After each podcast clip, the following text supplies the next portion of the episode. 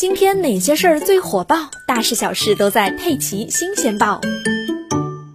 四月二十八日零至二十四时，浙江新增确诊病例十一例，其中之前印度尼西亚输入的无症状感染者转确诊一例，印度输入十例，新增无症状感染者一例，也是印度输入。目前已经排查密切接触者，都在实施集中隔离。根据印度卫生部四月二十七日公布的数据显示，该国过去二十四小时新增新冠肺炎确诊病例达到三十二万三千一百四十四例，这意味着平均每秒就有近四。名印度人感染新冠病毒，这也是印度连续六天单日新增确诊病例超过三十万例。